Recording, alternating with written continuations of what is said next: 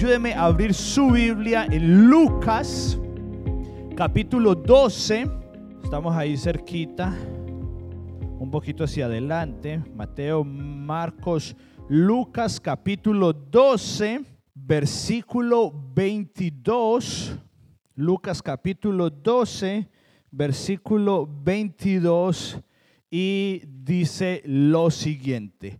Luego, dirigiéndose a sus discípulos, dijo, por eso les digo que no se preocupen por la vida diaria, si tendrán suficiente alimento para comer o suficiente ropa para vestirse.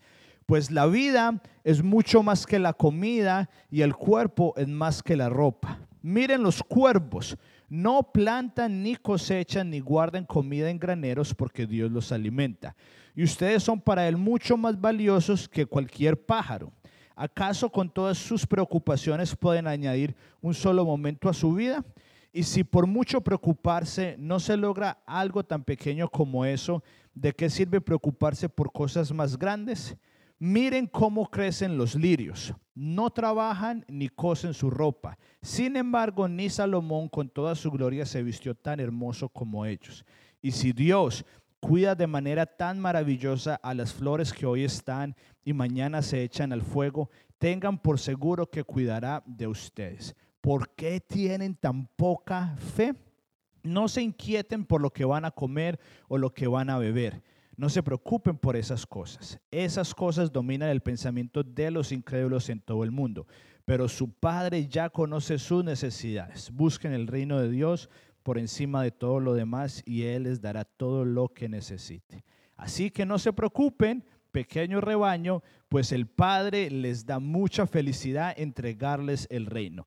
Vendan sus posiciones y den a los que pasan necesidades. Eso almacenará tesoros para ustedes en el cielo.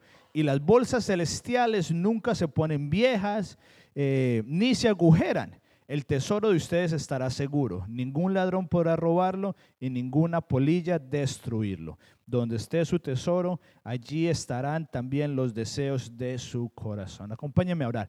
Señor, gracias por este día, gracias por este fin de semana que podemos descansar un poco y gracias porque estamos acá reunidos en tu nombre, no para escuchar a un hombre, sino para escucharte a ti que eres el Dios vivo por medio de tu Espíritu. Así que eh, abre nuestros ojos, abre nuestros oídos, tanto físicos como espirituales, para entender y recibir tu palabra el día de hoy. En el nombre de Jesús. Amén y amén. La semana pasada habíamos dicho que habíamos terminado con esta serie de enseñanzas, pero tomamos la decisión de extenderla una más en esta serie que, se, que le hemos puesto recurso o Dios, en donde vamos a amar a uno o a odiar al otro. Y la meta con esta enseñanza, con esta serie, es que para el final, que usted pudiera descubrir el verdadero lugar del corazón del dinero en su vida. Que usted en realidad pudiera hacer una autoevaluación. Y de hecho fue lo que hicimos en los grupos Evidencias, no para sentirnos mal, sino en realidad para, para saber en dónde, qué, qué posición y qué lugares que ocupa el dinero. Y cuando empezamos esta serie, empezamos a leer, empezamos con esta historia que acabamos de leer de Jesús, solamente que esa vez la leímos en Mateo y ahorita la leímos en Lucas. Y me gusta un poquito esta versión de Lucas por la forma que lo dice, pero si somos honestos, la mayoría de veces o de nosotros cuando leemos estas palabras de Jesús, es como que no, Jesús, para usted es fácil decir no se preocupen porque usted es el dueño del oro y del dinero, pero para mí no es tan fácil, no es tan fácil no preocuparme por el dinero. Sería muy bueno que solamente dijera, no, se preocupe David. Y ya, ¿cierto? Qué bueno sería así, pero no funciona de esa manera. No funciona. Aún así Dios y por medio de Jesús nos dice, no se preocupen por el dinero. Entonces hoy quiero, me dio mi papá la oportunidad de terminar esta serie dando eh, un poquito de pasos prácticos. Vamos a ver dos cosas un poquito profundas y después las vamos a terminar con unos pasos prácticos de cómo entonces usted puede ver el dinero como un recurso. Y ese es el nombre de nuestra enseñanza. La última parte, la parte 6, recurso. Porque recuerde, el nombre de la enseñanza se llama recurso o Dios. Y las primeras semanas vimos cómo para la mayoría de nosotros el dinero es un Dios. Entonces hablamos de la posición mala y la que no deberíamos de tener. Y la semana pasada hablamos de la posición que sí debería ser el dinero. Y hoy vamos a terminar esa parte y esta enseñanza de cuál es la posición, cuál es el verdadero lugar que sí debería tener el dinero en nosotros. Entonces, leímos este pasaje de que no se preocupen del dinero porque Dios cuida de nosotros. Y una vez más, es muy fácil leerlo, pero a la hora de, de ponerlo en práctica es más difícil. Entonces quiero compartirles un par de cosas. Y lo primero, y es que a lo mejor muchos no sabemos esto, pero lo primero que le quiero compartir hoy, al final lo voy a traer todo junto, es que el trabajo no fue consecuencia del pecado.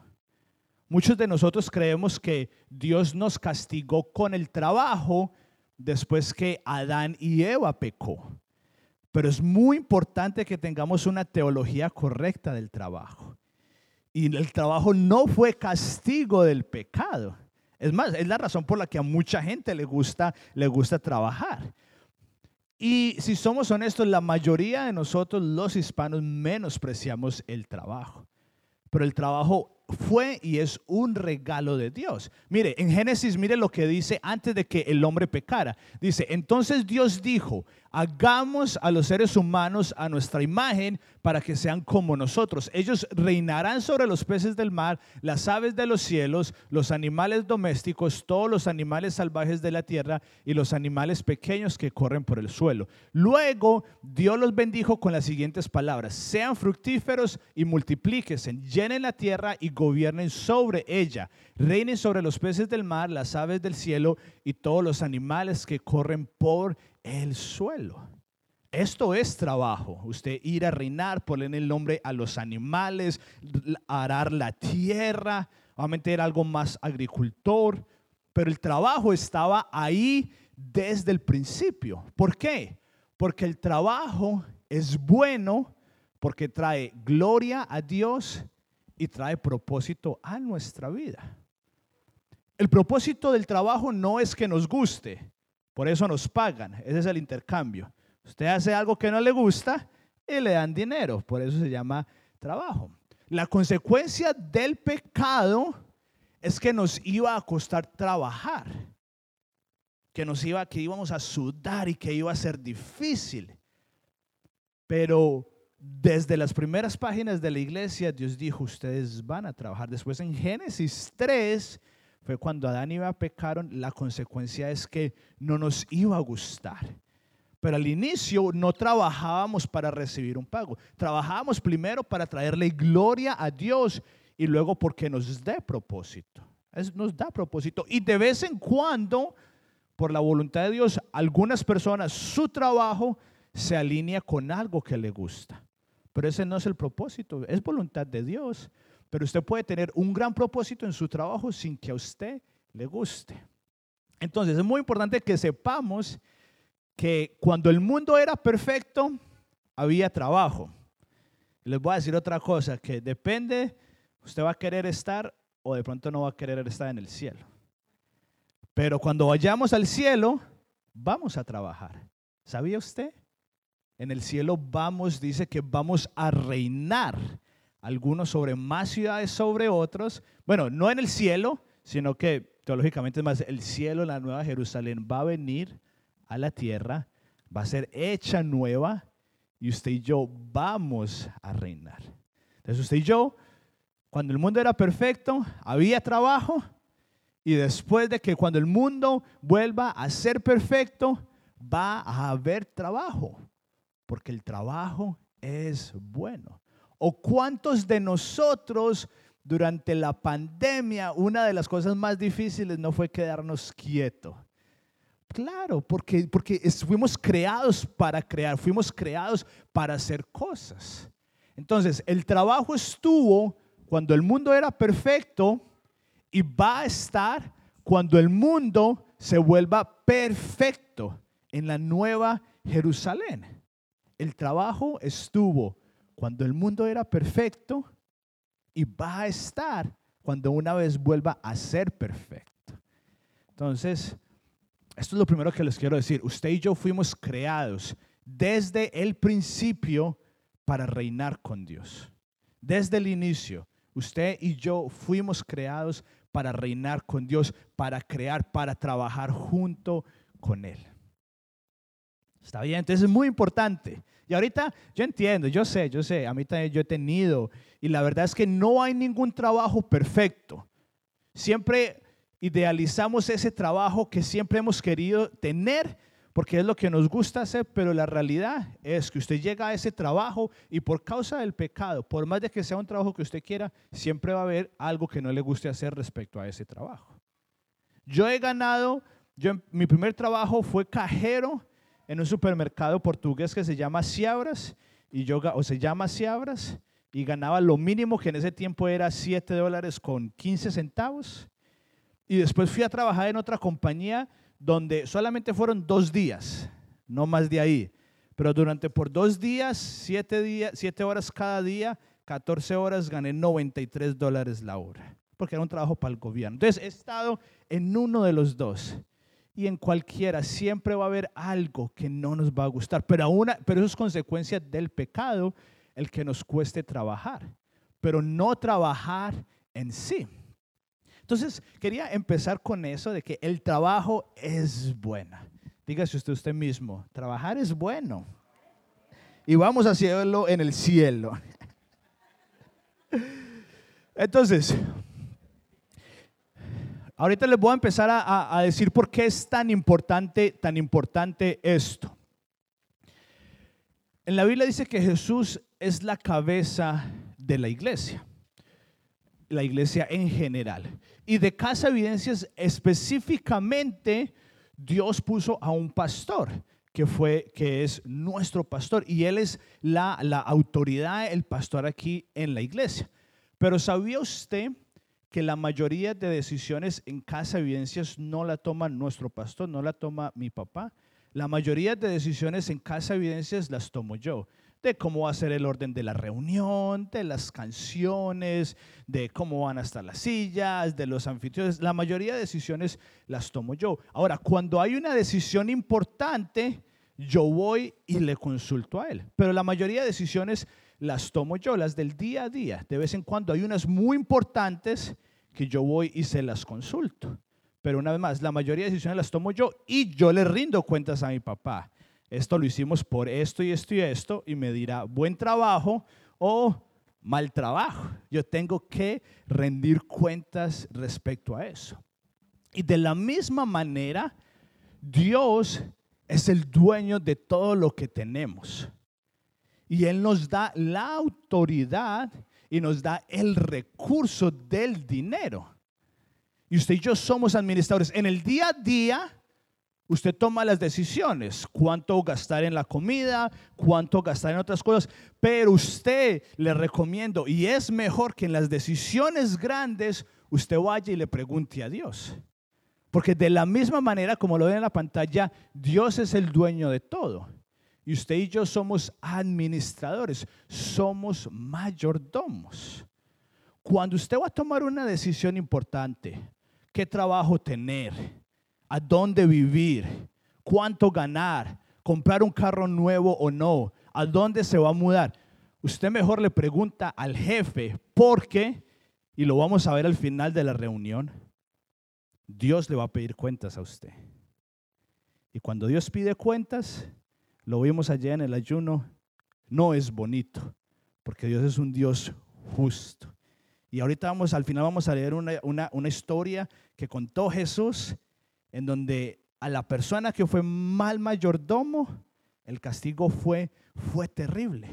Entonces, así como yo le rindo cuentas a mi papá, pero él me da a mí la autoridad y la capacidad de tomar decisiones en el día a día, y depende de cómo Él me vea, de una forma saludable, me da más autoridad. Es lo mismo de Dios con usted y conmigo. Dios es el dueño, usted es el mayordomo y el dinero es el recurso para usted administrarlo. Dios dice, yo tengo esta cantidad, Dios es el dueño de todo el dinero, el oro y la plata. dice, por medio de su trabajo usted va a empezar a generar este dinero. Y él empieza a ver usted cómo lo maneja. Y esta próxima frase es lo que resume toda, toda esta serie. Y es muy importante. El dinero es un recurso para administrar y no un Dios para adorar.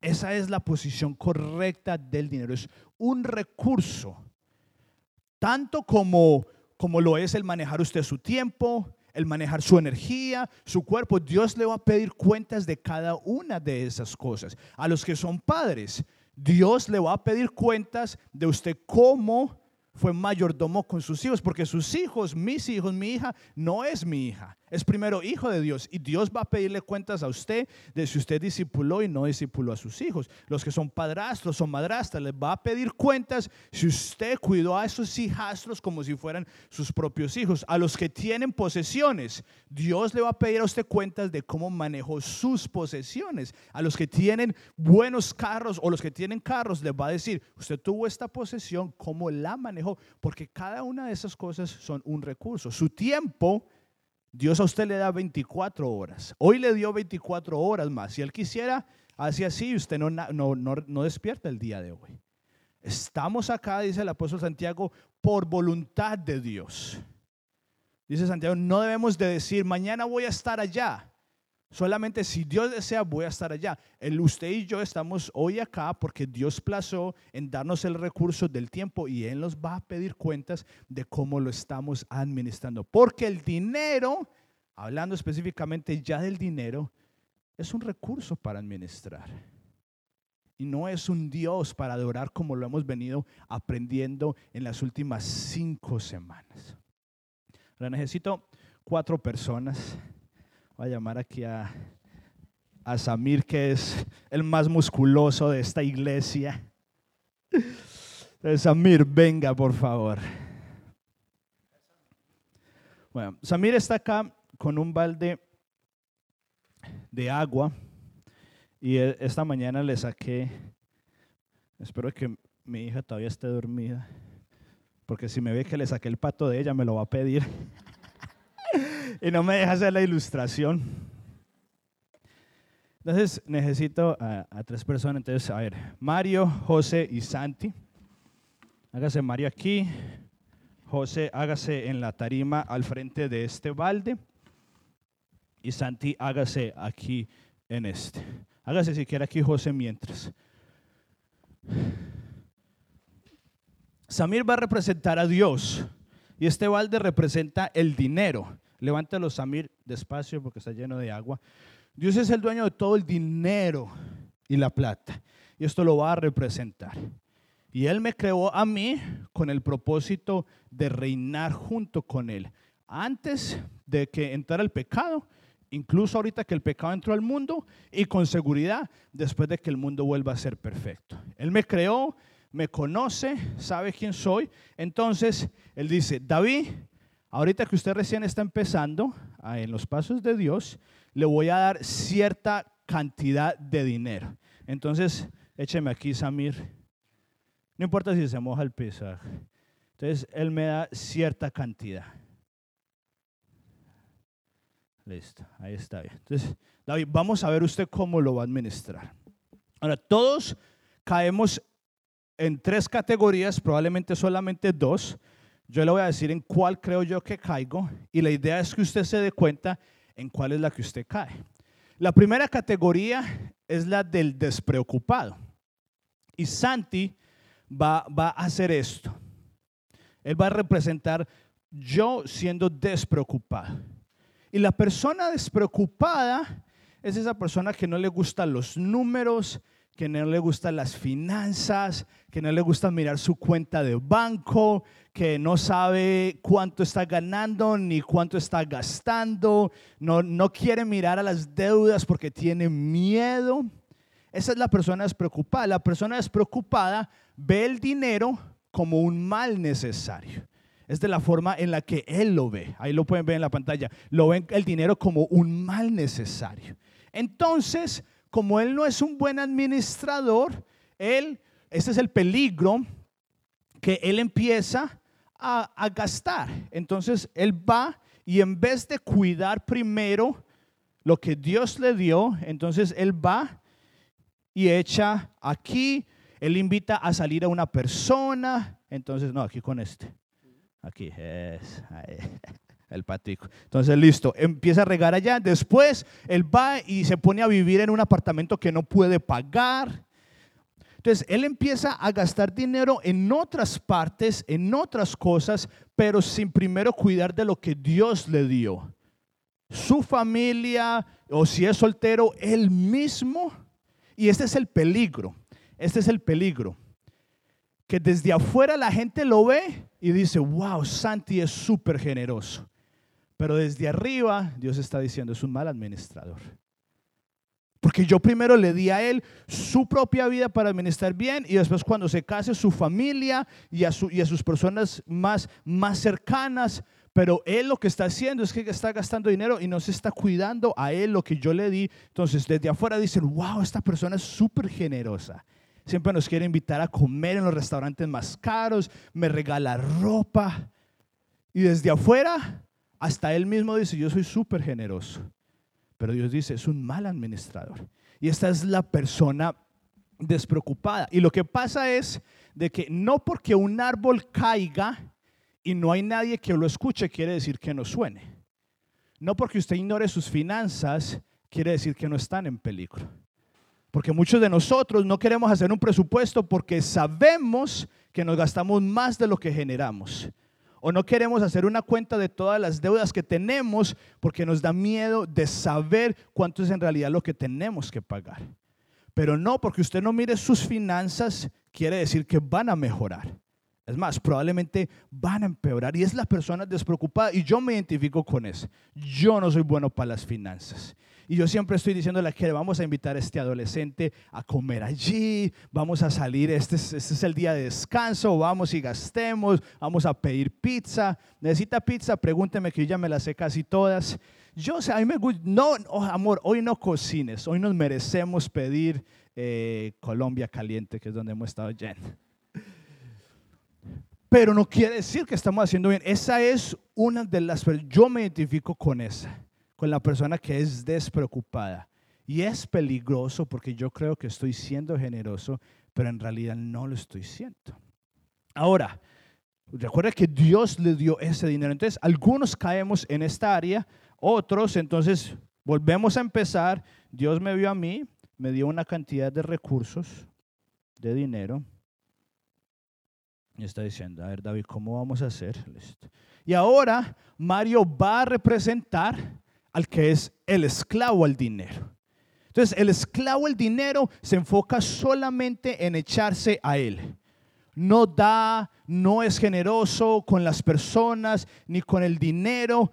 Entonces, él solamente se enfoca en darse a usted mismo y está tan enfocado en él que llega un momento en el que se empieza a, a caer el agua y cuando por un poquito le hace falta, como solamente está enfocado en su dinero, le llega la depresión, pasó algo con sus finanzas y le llega ansiedad, porque él nunca tiene la capacidad de ver lo que Dios está haciendo alrededor del mundo con otras personas para decir, Dios es bueno, Dios está haciendo algo, pero como está enfocado solamente en su vida, entonces él dice, cuando algo malo me pasa a mí significa que Dios es malo y que Dios no me desea. Y ese es el esclavo. El esclavo ve el dinero como un Dios.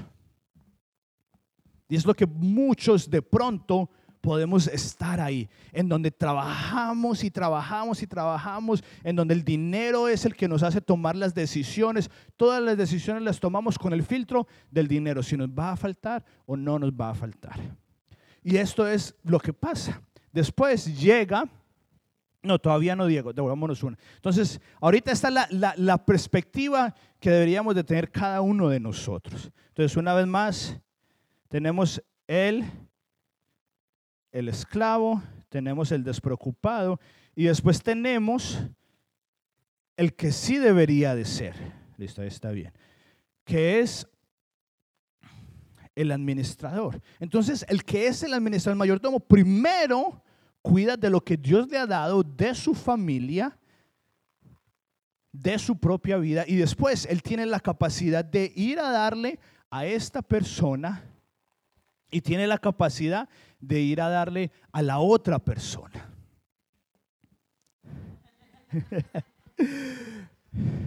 Entonces, ¿cómo hace usted para identificar cuál de los dos puede ser? No es una ciencia exacta, pero algo que usted puede saber. El, el despreocupado trabaja de menos porque ve el dinero como algo mal y el esclavo trabaja de más. Porque hay gente que trabaja de menos. No, ¿por qué voy a trabajar? Y Pablo dice, el que no trabaja, que no come, que no coma. Pero entonces el esclavo trabaja de más. ¿Y sabe qué es lo que pasa? Que el esclavo no puede disfrutar del dinero porque el esclavo fue hecho para producir y no para disfrutar.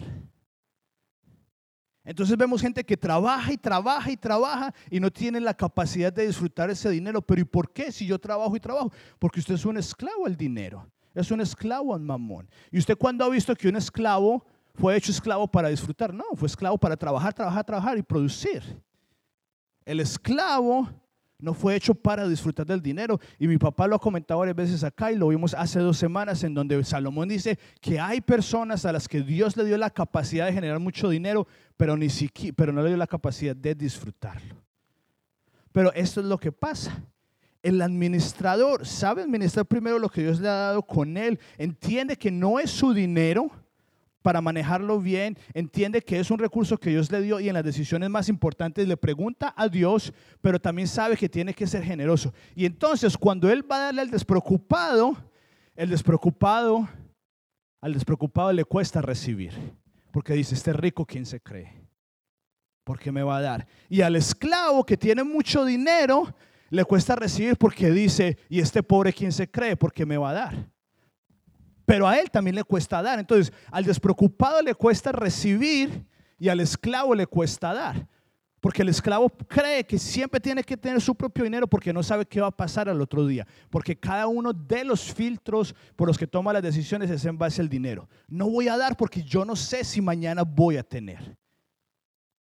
Entonces, él, a él le cuesta dar a las demás personas y al despreocupado le cuesta recibir. Entonces yo me identifico con el despreocupado, en donde de pronto tengo que trabajar un poco más, en donde de pronto tengo que recibir un poco más. ¿En cuál de ustedes dos se identifica? Listo, muchas gracias. Un aplauso para los actores. Los pueden dejar ahí, si ahí está bien. Entonces, vayamos a la imagen anterior, Diego, en donde tenemos, en donde usted y yo casi siempre vamos a caber en uno de los dos extremos. O somos esclavos al dinero o somos despreocupados del dinero. Pero la realidad es que debemos de ser mayordomos del dinero. Una vez más, hágase usted la pregunta. ¿En cuál caigo yo? Al despreocupado le cuesta recibir y al esclavo le cuesta dar.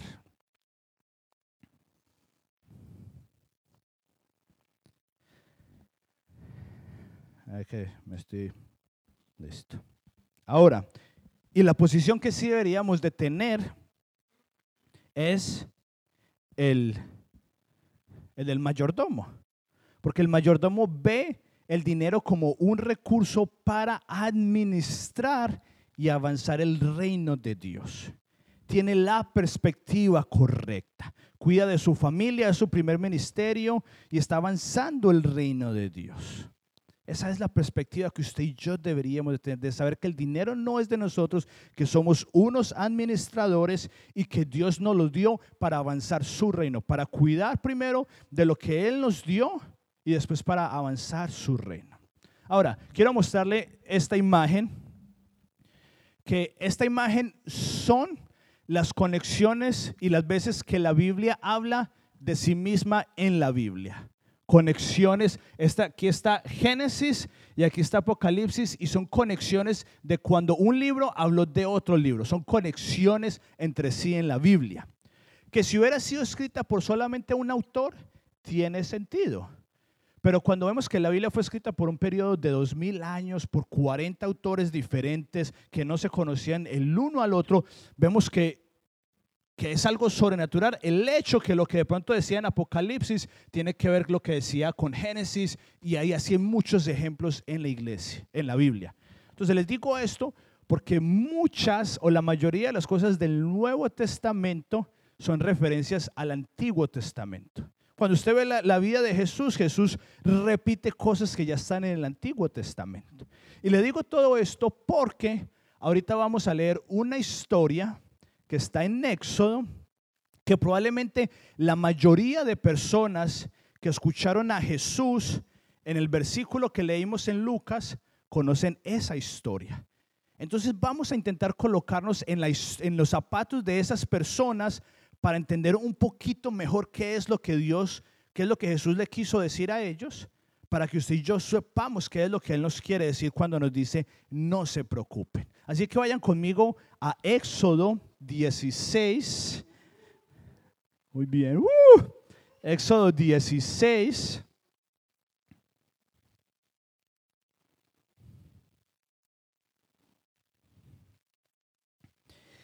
Y mire esta historia tan única. Éxodo 16 está al inicio de la Biblia y dice, después toda la comunidad de Israel partió de Elim y viajó al desierto de Sin, ubicado entre Elim y el monte Sinaí. Llegaron el día 15 del segundo mes, un mes después de salir de la tierra de Egipto. Acabaron de ser esclavos, ¿está bien? Allí también toda la comunidad de Israel se quejó de Moisés y Aarón. Si tan solo el Señor nos hubiera matado en Egipto, protestaban. Allá nos sentábamos junto a las ollas llenas de carne y comíamos todo el pan que se nos antojaba. Pero ahora tú nos has traído a este desierto para matarnos de hambre.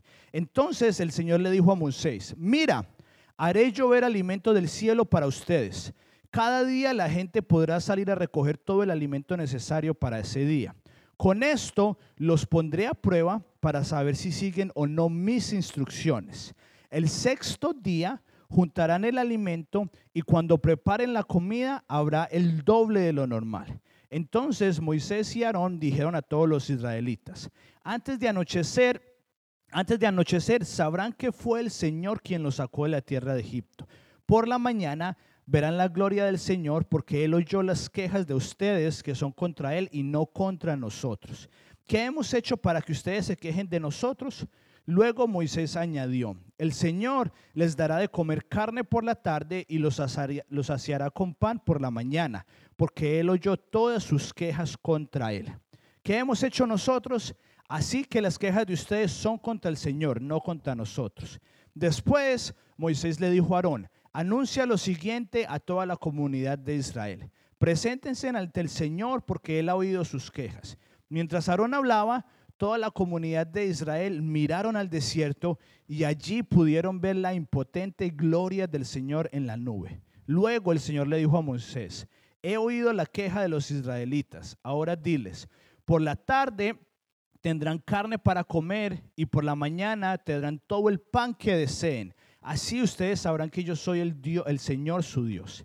Esa tarde llegó una cantidad enorme de codornices que cubrieron el campamento y a la mañana siguiente los alrededores del campamento estaban húmedos de rocío.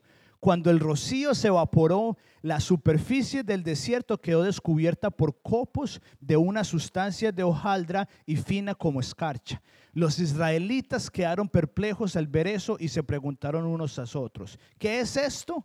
Porque no tenían ni idea de lo que era. Entonces Moisés les dijo, este es el pan que el Señor les da para comer. Estas son las instrucciones del Señor. Cada grupo familiar juntará todo lo que necesite. Recojan dos litros por cada persona en su carpa. Así que los israelitas hicieron lo que se les dijo. Algunos recogieron mucho, otros solo un poco. Pero cuando lo midieron, cada uno tenía lo justo y necesario. A los que recogieron mucho, nada les sobraba, y a los que recogieron solo un poco, nada les faltaba. Cada familia tuvo justo lo que necesitaba. Entonces Moisés les dijo, no guarden nada para el día siguiente. Sin embargo, Algunos no hicieron caso y guardaron un poco hasta la mañana siguiente. Pero para entonces se había llenado de gusanos y apestaba y Moisés se enojó mucho con ellos. Después de este incidente, cada familia recogía el alimento cada mañana conforme a su necesidad. Cuando el sol calentaba, los copos que no se habían recogido se derretían y desaparecían. El sexto día recogían el doble de lo habitual, es decir, cuatro litros por persona en lugar de dos. Entonces todos los líderes de la comunidad se dirigieron a Moisés en busca de una explicación. Y él les dijo, esto es lo que el Señor ha ordenado. Mañana será un día de descanso absoluto, un día sagrado de descanso reservado para el Señor. Así que horneen o hiervan hoy todo lo que necesiten y guarden para mañana lo que les sobre. Entonces ellos lo dejaron un poco aparte para el día siguiente, tal como Moisés había ordenado. Al otro día, la comida sobrante estaba buena y saludable, sin ningunos gusanos ni mal olor. Así que Moisés dijo, coman este alimento hoy porque es el día de descanso dedicado al Señor. Hoy no habrá alimento en el campo para recoger. Durante seis días se les permite recoger alimentos, pero el séptimo día es el día de descanso. Ese día no habrá alimento en el campo. Aún así, algunas personas salieron a recoger al día séptimo, pero no encontraron alimento. Entonces el Señor le preguntó a Moisés, ¿hasta cuándo este pueblo se negará a obedecer mis mandamientos y mis instrucciones? Tienen que entender que el día de descanso es un regalo del Señor para ustedes. Por eso Él les provee la doble cantidad de alimento el sexto día, a fin de que tengan suficiente para dos días. El día de descanso todos deben quedarse en el lugar donde estén no salgan a buscar pan al séptimo día. Así que la gente no recogió alimento al séptimo día. Algunos creen que no tener de más en sus finanzas es un defecto, cuando en realidad es una cualidad.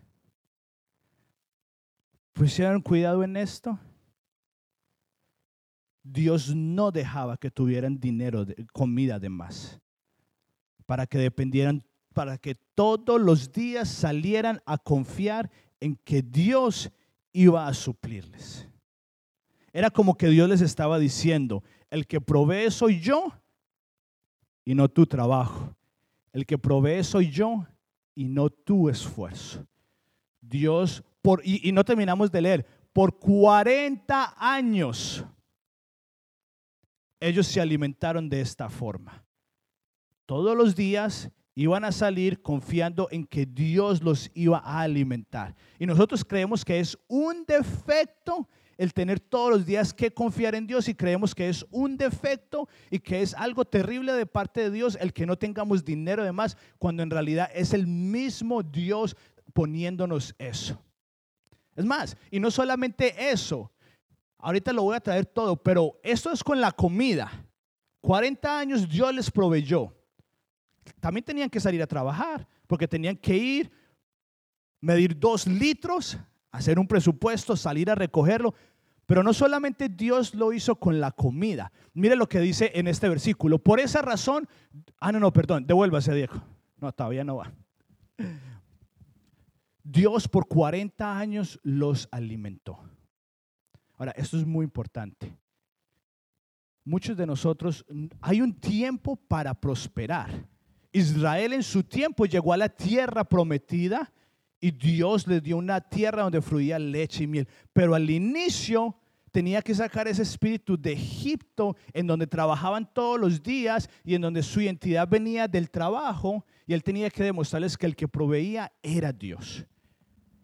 Ahora, hay muchas personas que están prosperando, incluso cuando de pronto están robando, cuando están en inmoralidad sexual, cuando están haciendo las cosas que no deberían saber y como no las deberían hacer y creen que es bendición de Dios.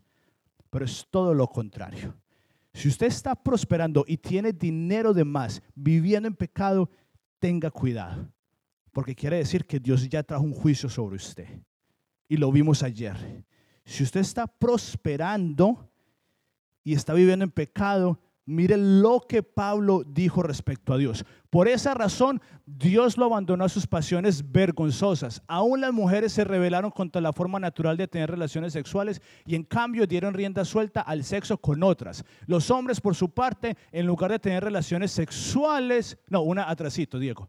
Eh, normales con la mujer ardieron en pasiones unos con otros. Los hombres hicieron cosas vergonzosas con otros hombres y como consecuencia de ese pecado sufrieron dentro de sí el castigo que merecían. Por, por, pensar que era una tontería reconocer a Dios, Él los abandonó a sus tontos razonamientos y dejó que hicieran cosas que jamás deberían haberse deberían hacerse. Se llenaron de toda clase de perversiones, pecados, avaricia, odio, envidia, homicidios, peleas, engaños, conductas maliciosas y chismes. Son traidores, insolentes, arrogantes, fanfarrones y gente que odia a Dios. Inventan nuevas formas de pecar y desobedecen a sus padres. No quieren entrar en razón, no cumplen lo que prometen, son crueles y no tienen compasión. Saben bien que la justicia de Dios exige que los hacen que los que hacen esas cosas merecen morir, pero ellos igual las hacen. Peor aún, incitan a otros a que también las hagan. Si usted hoy en día no está está viviendo bajo los mandatos de Dios y usted no está prosperando, eso no es un defecto, es una bendición de Dios para que usted dependa 100% de Él. Pero si usted está prosperando y usted sabe que está viviendo como no debería vivir, hay una mala noticia. Dios ya se desistió y trajo juicio sobre su vida y dice que lo dejó a sus pasiones. El hecho que usted esté prosperando, viviendo de la forma que no debería vivir, no es una bendición, es un juicio. Entonces, el tener todos los días que salir a trabajar sin usted saber si va a tener para pagar el arriendo, no es algo malo, es una bendición directamente del cielo. Y mire lo que, dijo, lo que dice en Deuteronomio. Durante 40 años te guié por el desierto. Sin embargo, ni tu ropa ni tus sandalias se gastaron. No solamente Dios los alimentó por 40 años, sino que le dio ropa por 40 años y sandalias. Sin ellos tener que hacer absolutamente nada. Y no solamente eso, sino que mire lo que Dios también dice. El Señor tu Dios pronto te establecerá en la tierra que juró darte cuando hizo un pacto con tus antepasados, Abraham, Isaac y Jacob. Es una tierra con ciudades grandes y prósperas que tú no edificaste y encontrarás las casas muy bien abastecidas con bienes que tú no produjiste. Sacarás agua de cisternas que tú no cavaste y comerás de viñedo y olivares que tú no plantaste. Cuando hayas comido en esa tierra hasta saciarte, Ten cuidado de no olvidarte del Señor, quien te rescató de la esclavitud de Egipto. Teme al Señor tu Dios y sírvele a Él. Cuando hagas un juramento, hazlo únicamente en su nombre. Dios no tiene problema en bendecirnos. Es más, Dios quiere bendecirlo a usted de tal forma que usted diga, esto no fui yo. Entonces, no solamente Dios le dio de comer por 40 años a los israelitas, no solamente le dio de vestir por 40 días, sino que los llevó a una tierra a disfrutar cosas que ellos ni siquiera hicieron nada. ¿Puedo decirle algo? ¿Me deja ser honesto? El hecho que usted no tenga documentos y tenga un trabajo sin mentir es un milagro. El hecho que usted tenga documentos en un país que no fue donde usted nació es un milagro. El hecho que usted pueda trabajar y ser residente de los Estados Unidos y tener un buen trabajo es un milagro. El hecho que usted sea, haya vuelto ciudadano en un país donde usted no nació es un milagro. El hecho que usted pueda quedarse en su casa cuidando a su hijo o a su hija es un milagro. El hecho que usted y yo hayamos llegado a los Estados Unidos de América es un milagro que no lo pudo haber producido ni usted ni yo, sino solamente Dios. Y entonces es una bendición cuando todos los días tenemos que salir a trabajar sin saber de dónde va a venir el dinero, porque Dios nos está diciendo, la provisión no viene del trabajo, la provisión no viene de usted, la provisión viene de mí. Entonces, cuando entendemos que la mayoría de los judíos conocían esta historia de Éxodo 16, ahora volvamos a leer Lucas 12. Devolvámonos a Lucas 12, que fue con lo que empezamos. Entonces, ahora lo vamos a volver a leer con esta historia de que Dios les dio de alimento y de vestir. Y solamente vamos a leer cinco versículos. Lucas 12, versículo 29 dice lo siguiente, no se inquieten por lo que van a comer o lo que van a beber. Ellos ya sabían que Dios lo había hecho anteriormente. Por 40 años los había alimentado. No se preocupen por esas cosas. Esas cosas dominan el pensamiento de los incrédulos en todo el mundo. Pero su Padre ya conoce sus necesidades. Busquen el reino de Dios por encima de todos los demás y Él les dará todo lo que necesiten. Así que no se preocupen, pequeño rebaño, pues el Padre les da mucha felicidad entregarles el reino. El Padre quiere entregarnos el reino. Claro que sí. Y versículo 33, vendan sus posesiones y den a los que pasan necesidad, eso almacenará tesoros para ustedes en el cielo. Dios nos está diciendo a cada uno de nosotros que el que provee es Él. Y no es su esfuerzo y no es su trabajo, sino que es Dios, únicamente Dios. Y la mayoría de nosotros hacemos lo que hacemos los israelitas y nos quejamos. Y como cultura nos quejamos demasiado. Como cultura hispana, me incluyo, nos quejamos demasiado del trabajo. Pero cuando entendemos que el trabajo es lo único que Dios utiliza para mostrarnos que Él es el que provee, las cosas son totalmente diferentes. Cuando usted lee este pasaje de Lucas, no se preocupen porque habrán de comer. Entendiendo Éxodo 16, las cosas cambian por completo. Porque el hecho que usted esté aquí es un milagro. No es porque usted pudo llegar, porque pagó mucho, porque tuvo contacto, porque alguien lo recibió. Claro que no. Es un milagro de Dios que usted esté parado hoy aquí en Casa Evidencias y al usted recordar eso todos los días, que usted tiene un trabajo o que no tiene un trabajo o que puede trabajar desde su casa, mañana usted va a saber que salgo a trabajar y sé que me van a pagar lo mínimo, pero no importa. Porque el, que provee no es el trabajo. El que provee es Dios. Sé que tengo que ir a trabajar porque el trabajo es bueno y es necesario. No es bueno que seamos vagos y ociosos. Y, ociosos, gracias. Pero el que provee es Dios. Ahora, para terminar esta serie, tres prácticas para poner el dinero en la posición de recurso tres prácticas. La primera práctica, el diezmo. ¿Usted cree que Dios necesita el diezmo? Dios no necesita nuestro dinero. El dinero es una práctica para honrar a Dios y decirle exactamente lo mismo que estamos viendo. Es decirle, Dios, tú me diste el 100% de lo que tengo en muestra de mi reconocimiento a lo que tú has hecho, solamente te estoy devolviendo el 10% porque al final ni siquiera es mío, ni siquiera es suyo. Y pero Dios es tan bueno que incluso cuando diezmamos, diezmamos, Él nos da incluso en base a nuestro obedecimiento. Pero la bendición está simplemente en el diezmar en sí, porque ayuda a que no nos apeguemos al dinero. Si usted gana mil dólares al mes, sacar 100 dólares de diezmo es muy difícil porque usted dice, no me va a alcanzar. Pero si usted gana 10 mil dólares al mes, para usted sacar mil dólares es muy difícil porque usted dice, ¿cómo voy a dar tanto? Entonces no se trata de la cantidad de dinero, se trata del principio de diezmar, que Dios lo, lo pone para que usted no se apegue el dinero, sino que usted lo vea el recurso. ¿Qué importa si mis diezmos son 100, 10 mil? Al final el que me provee es Dios. Si mis diezmos es poquito o es mucho, no importa, Dios es el que va a proveer. El diezmo, esta práctica nos ayuda a recordar que Dios es el que provee. ¿Es difícil diezmar? Claro que sí. Pero nos ayuda a recordar que Dios es el que provee. La segunda práctica es la generosidad. La generosidad. Dios vino acá en forma de Jesús, mostrando la generosidad. Y Dios quiere que usted y yo seamos generosos. Hay un señor, él es gringo, pero vive en la Ciudad de México, se llama Wen Myers. Y tiene muchísimo dinero, pero casi la mayoría de dinero lo da. Y él dice, cuando yo doy a los pobres y cuando doy a las demás personas, no lo doy por ellos, lo doy por mí para yo no apegarme al dinero.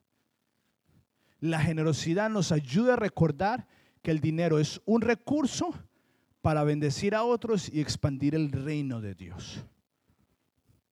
Yo tengo una meta, no lo hago, pero mi meta, yo conozco personas que empiezan diezmando con lo que es el 10% y anualmente suben un 1% a sus diezmos. Primero empieza con 10% de diezmos, al próximo año lo hace 11%, al próximo año 12%, hasta que llegan al punto que es más lo que diezman con lo que sobreviven, pero diciendo, porque yo confío en Dios. Y es lo mismo con la generosidad. Recuerdo una vez estaba en el instituto bíblico y vino, vino una profeta y al final de la reunión empezó a dar palabras. Dijo, aquí hay una persona que le sobra un anillo muy bonito, pero también hay otra pareja que quiere casarse, pero no tienen dinero para comprar el, matrimonio, eh, el anillo. Entonces, ay, sí, yo tengo un anillo de más. Y empezó, ella empezó a dar palabras así. Y yo estaba en la parte de atrás, atrás, atrás. Y ella no dio ninguna palabra en específico, pero yo tenía unos zapatos muy bonitos. Yo no soy de zapatos, pero tenía unos muy bonitos. Y yo dije, voy a ir a darlos. Entonces me los saqué, me saqué los zapatos y fui y los puse eh, en la tarima. Y en mi subconsciente yo dije, voy a ir a darlos a ver qué me va a dar Dios. Entonces, porque Dios dice que demos y Él nos va a dar, tanto en los diezmos como en la generosidad. Entonces fui, era ya como las 10 de la noche, me devolví a mi cuarto eh, a escondidas porque iba descalzo. ¿Y sabe qué me dio Dios? Nada. Hasta el día de hoy no he podido saber que porque yo di esto, Dios me ha devuelto algo. Es porque la bendición no está en lo que Él me da, la bendición es en el yo desprenderme para que el dinero no sea lo que me controle a mí, para que no me haga un esclavo. Por eso es que la Biblia dice, y Jesús dice, cuando vayas a dar algo con tu mano derecha, que tu mano izquierda no lo sepa. Usted quiere hacer la mejor práctica de la generosidad, de sin que la persona sepa que usted le está dando. Porque usted no lo está haciendo para la persona, usted lo está haciendo para que el dinero no sea el dueño de su vida y para que esa persona sea bendecida. La persona no tiene que saber que usted fue, porque también Dios dice, ¿qué recompensa tiene usted ayudar a alguien que lo va a ayudar a usted también? Esa es su recompensa. Pero ahora ame a su enemigo, esa es la verdadera recompensa que no le puede dar nada a cambio a usted. ¿Quiere usted que el dinero no sea el dueño de su vida? Empieza a diezmar, sea generoso y por último, el día de descanso. Mire lo que dice, mire lo que dice en Éxodo 16. Dice, aún así, algunas personas salieron a recoger el día séptimo, pero no encontraron alimento. Algunos de ustedes trabajan siete días a la semana y no les alcanza porque ustedes salen a recoger dinero y no existe. Entonces el Señor le preguntó a Moisés, ¿hasta cuándo este pueblo se entregará? Se eh, negará a obedecer mis mandamientos y mis instrucciones. Y mire lo que dice Dios. Tienen que entender que el día de descanso es un regalo del Señor. Es un regalo, no es algo para que usted vaya al cielo, no.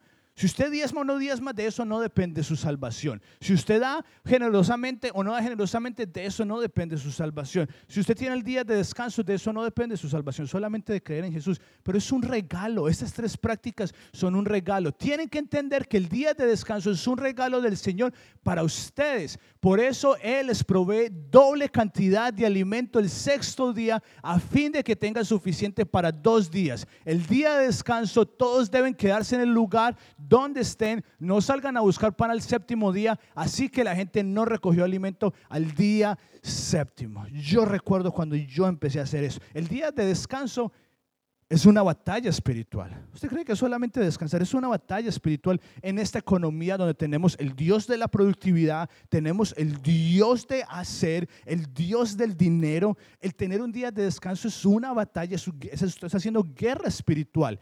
Y hay alguna gente que trabaja siete días a la semana y usted dice, ¿por qué no me alcanza? Porque no es bendecido. Porque se está confiando en usted mismo y en su trabajo. Yo me acuerdo, fueron ya como hace tres años que Karen y yo tomamos la decisión de no trabajar los sábados. porque en las responsabilidades que tenemos el domingo es, es un día bastante pesado para nosotros. Y eso fue justo cuando llegó COVID y Karen se quedó sin trabajo. Y era cuando primero nos habíamos pasado del sur de Nueva Jersey, que es más barato, al norte de Nueva Jersey, que es mucho más caro. dijimos, pues vamos a seguir confiando en Dios. Y de la nada alguien de aquí de la iglesia nos llamó y nos dio dinero. De la nada alguien en Texas con la que Karen no hablaba hace mucho tiempo, llegó y nos dio dinero. Así de la nada. Y hasta el día de hoy, Karen ya lleva bastante tiempo sin trabajar un trabajo que le dé un sueldo fijo, yo trabajando solamente seis días a la semana y no sé cómo hemos sobrevivido en términos humanos. Sé que estamos haciendo un presupuesto, somos prudentes, pero que Dios ha proveído. Y entonces, ¿por qué los, los, cristianos somos tan amargados? Porque trabajamos siete días, siete días a la semana, que se vuelven 14 y se vuelven 21. Ningún ser humano puede hacer eso. Pero Dios le dijo, ustedes están acostumbrados a Egipto, trabajar, trabajar, trabajar, trabajar, pero yo les estoy dando un regalo. Y es que tomen un día para descansar, para disfrutar de la vida. Y cuando yo, cuando nosotros empezamos a hacer esta práctica de descansar un día, las tentaciones vienen, claro que sí, pero el día de descanso nos ayuda a recordar que podemos confiar en Dios y que nuestra identidad viene de ser hijos de Dios. Nuestra identidad no es porque usted tenga un buen trabajo o un mal trabajo. Usted puede descansar porque Dios cuida de usted. Y yo le prometo que usted puede llegar a generar más dinero trabajando solamente seis días que trabajando siete días.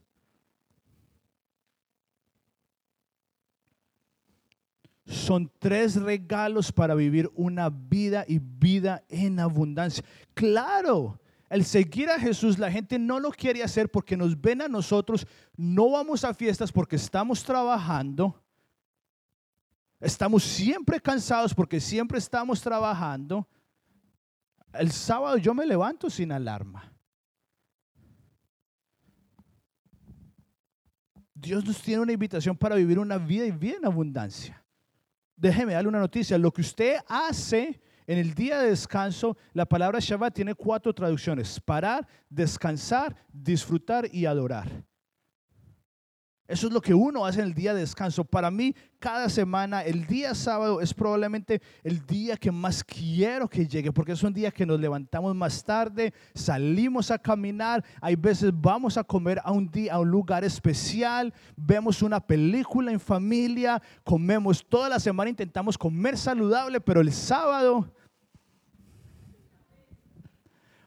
porque estamos practicando para llegar al cielo en donde es trabajar y descansar, es el ritmo que Dios creó.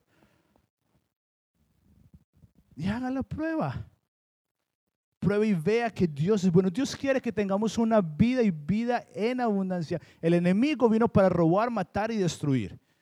Su economía, su parte financiera. Pero qué mejor que un domingo usted no tenga que madrugar se viene de su casa a las 11 de la mañana para que llegue a tiempo a la iglesia, está adorando con sus amigos, después sale a comer con ellos, con su familia y después va y se toma un cafecito. Eso es un día de descanso, pero espiritualmente usted está haciendo una guerra en donde se está diciendo, yo no dependo de cuánto tiempo trabajo.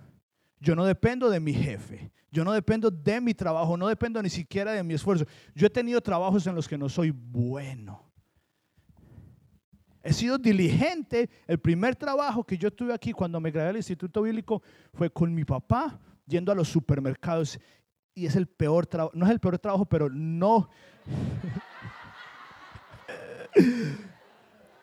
A mí no me gustaba ese trabajo porque yo tenía que ir a los supermercados a organizar los productos.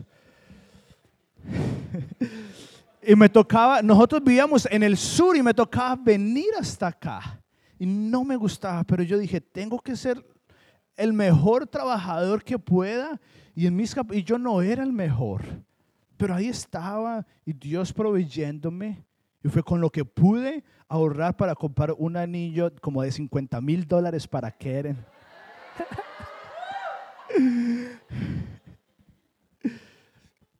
Pero porque al final Dios bendice al que confía en Él. Y ya para terminar, Mateo 25.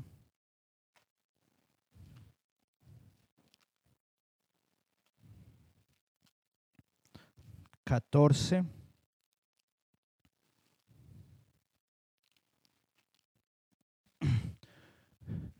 Estos son tres regalos que ojalá usted los tome como una invitación de parte de Dios.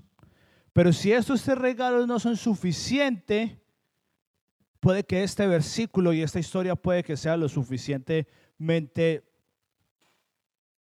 asustadora para que usted tome una decisión radical. Mateo 25, versículo 14. También el reino del cielo puede ilustrarse mediante la historia de un hombre que tenía que emprender un largo viaje. Reunió a sus siervos y le confió su dinero mientras estuviera ausente. Lo dividió en porciones a las capacidades de cada uno. Al primero le dio cinco bolsas de plata, al segundo dos bolsas de plata, al último una bolsa de plata. Luego se fue de viaje. El siervo que recibió las cinco bolsas de plata comenzó a invertir el dinero y ganó cinco más. El que tenía las dos bolsas de plata también salió a trabajar y ganó dos más. Pero el siervo que recibió una sola bolsa de plata cavó un hoyo en la tierra y allí escondió el dinero de su amo. Después de mucho tiempo, el amo regresó de su viaje y lo llamó para que rindieran cuentas de cómo había usado su dinero. El siervo, al cual había confiado las cinco bolsas de plata, se presentó con cinco más y dijo, amo, usted me dio cinco bolsas de plata para invertir y he ganado cinco más. El amo lo llenó de elogios. Bien hecho, mi buen siervo fiel. Has sido fiel en administrar esta pequeña cantidad, así que ahora te daré muchas más responsabilidades. Ven a celebrar conmigo. Se presentó el siervo que había recibido las dos bolsas de plata y dijo, amo, usted me dio dos bolsas de plata para invertir y he ganado dos más. El amo dijo, bien hecho, mi buen siervo fiel, has sido fiel en administrar esta pequeña cantidad. Así que ahora te daré muchas más responsabilidades. Ven a celebrar conmigo. Por último, se presentó el siervo que tenía una sola bolsa de plata y dijo, amo, yo sabía que usted era un hombre severo que cosecha lo que no sembró y recoge las cosechas que no cultivó. Tenía miedo de perder su dinero, así que lo escondí en la tierra. Mire, aquí está su dinero de vuelta. Pero el amo le respondió, siervo perverso y perezoso. Si sabías que cosechaba lo que no sembré y recogía lo que no cultivé, cultivé, ¿por qué no depositaste mi dinero en el banco? Al menos hubiera podido obtener algún interés. Entonces ordenó, quítenle el dinero a este siervo y désenlo al que tiene las diez bolsas de plata. A los que usan bien lo que se les da, se les dará aún más y tendrán en abundancia. Pero a los que no hacen nada, se les quitará aún lo poco que tiene. Ahora bien, arrojen a este siervo inútil a la oscuridad de afuera, donde habrá llanto y renchinar de dientes. Esto es una profecía. Jesús hablando de los últimos tiempos. Él es el dueño. Él va a, venir a pedir cuentas de cada uno de los recursos que nos ha dado. Y ahorita estamos en el periodo de la gracia, pero va a venir en donde está el Dios del juicio y va a preguntar usted qué hizo con lo que le di. Y a los que tienen mucho, se les dará más. Dios no tiene, Jesús contó muchas historias en donde a uno les daba más que a otros. Eso no es su responsabilidad, eso no es mi responsabilidad. Que otra persona prospere más que yo. Eso es la decisión de Dios. Mi responsabilidad es ser buen administrador. Y muchas veces, como cultura y como forma individual, no somos buenos administradores y lo poquito que tenemos nos lo quitan y después vemos que a otro le va incluso mejor que ya tiene. Jesús pero la realidad es, tenemos esos tres regalos, el diezmo, la generosidad y el día de descanso, para que el dinero no sea nuestro Dios. Pero si eso no funciona, y ayer nuestro pastor estuvo hablando de los juicios que vienen, porque sí vienen de parte de Dios. Y este es uno. de que si no somos buenos administradores, y lea los evangelios, con eso termino, el matrimonio es sumamente importante. Estoy 100% a favor del matrimonio, es una de las mejores decisiones que yo he tomado. Y si es tan importante, y Dios habla tan poco del matrimonio, cuanto no más del dinero, que Jesús habla muchísimo más del dinero que del matrimonio. Y es importante que hablemos de eso en la iglesia porque el dinero es con algo que tenemos contacto todos los días de nuestra vida. El dinero no es el mal, es el amor al dinero. Y esa es la invitación al terminar esta enseñanza. El dinero es un recurso para administrar y no un Dios para adorar. Señor, gracias por esta palabra. Yo oro para que seamos el terreno fértil y no el terreno que por las preocupaciones de la vida, por los afanes del mundo, por las aceleradas de las riquezas, esta, esta palabra se la lleve, sino que podamos ser una tierra fértil y que podamos dar fruto al 30, al 60 y al 100 por uno y que podamos entender que el dinero es un recurso que tú nos has dado para administrar. En el nombre de Jesús. Amén y amén.